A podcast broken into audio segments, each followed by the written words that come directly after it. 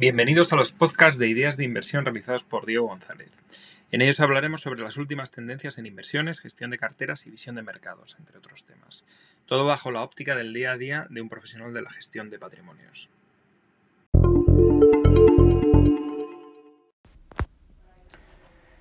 Si lo que queremos es componer una cartera con un potencial de crecimiento muy superior a, un índice de renta variable, ¿vale? Al final vamos a tener que sesgar esa cartera a fondos o acciones de pequeñas y medianas empresas. Al final este tipo de, vamos a llamarlo clase de activo o segmento de renta variable, lo que nos permite, simplemente si observamos a los índices, es a medio o largo plazo conseguir rentabilidad, rentabilidades anualizadas superiores a los índices tradicionales de renta variable, que suelen ser de grandes empresas. ¿no? Lógicamente, todo lo que subyace es que eh, compañías cotizadas de pequeño y mediano tamaño, especialmente de pequeño, tienen rentabilidades anualizadas superiores, mientras un índice general de renta variable está en torno a un 10 anualizado, ¿vale? Eh, pues este tipo de, clases de activos, eh, si comprásemos el índice, por poner un ejemplo, estaría en torno al 13%, ¿vale? Lógicamente con, con mayor nivel de volatilidad, pero con un potencial de ganancia superior. Al final, eh, bueno, pues dentro de una cartera debería haber un equilibrio entre distintos factores, o sea, entre grandes empresas y pequeñas,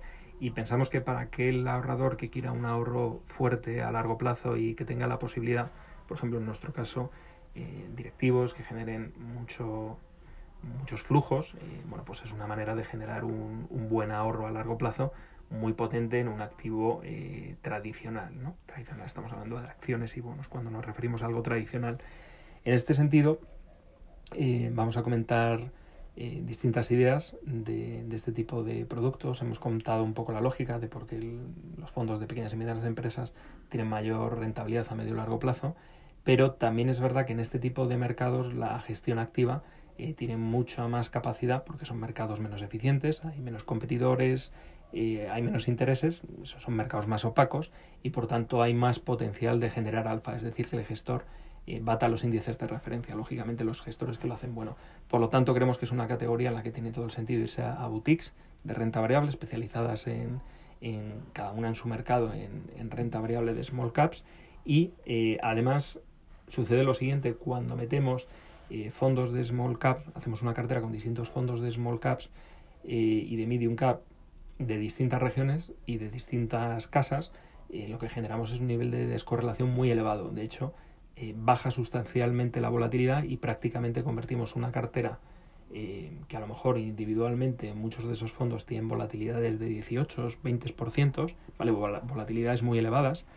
Eh, bueno, pues al meterlo dentro de una cartera y generar esa descorrelación, pues bajamos casi a niveles de un 10%, o sea, de una manera sustancial se baja la, la volatilidad, ¿vale? Si tomamos la volatilidad entendida como riesgo. Em, lo que nos permite es, bueno, pues como decíamos, generar un... es muy interesante, pensamos que para un ahorro a muy largo plazo, para hacer aportaciones periódicas y vamos a mostrar una serie de ideas que tenemos seleccionadas. Tenemos cierto sesgo como inversores europeos a, a, fondos de renta variable europea, de pequeñas empresas, eh, pero bueno, eh, lógicamente tenemos más acceso a, boutiques eh, europeas y por otra parte tenemos el tema del euro que tampoco vamos tenemos que tener importantes porcentajes de las carteras en euros.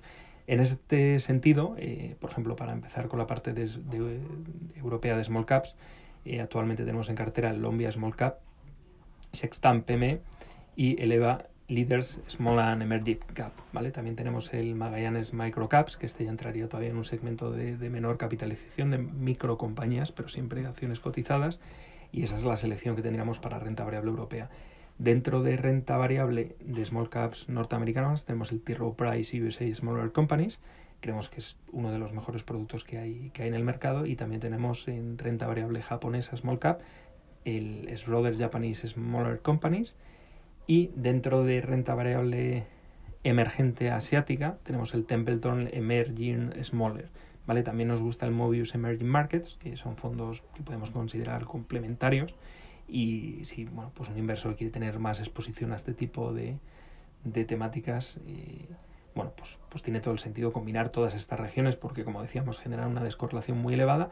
Todas las casas eh, pues tienen gestores de, de primer nivel y, han batido los índices de, sus índices respectivos de small cap de manera muy consistente y creemos que, que para un ahorro a largo plazo muy agresivo, el que se van haciendo aportaciones todos los, todos los años, tiene, tiene todo el sentido del mundo.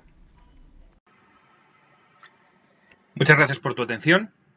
Estaré encantado de ampliar información sin ningún tipo de compromiso. Puedes hacerlo directamente suscribiéndote a nuestra lista de ideas de inversión o eh, mandándonos un correo. Eh, por último, indicar que la información reproducida no constituye una oferta o recomendación para la adquisición o venta de un activo, ni la información ha de ser considerada como asesoramiento o consejo y debe ser considerado simplemente como una opinión susceptible de cambio.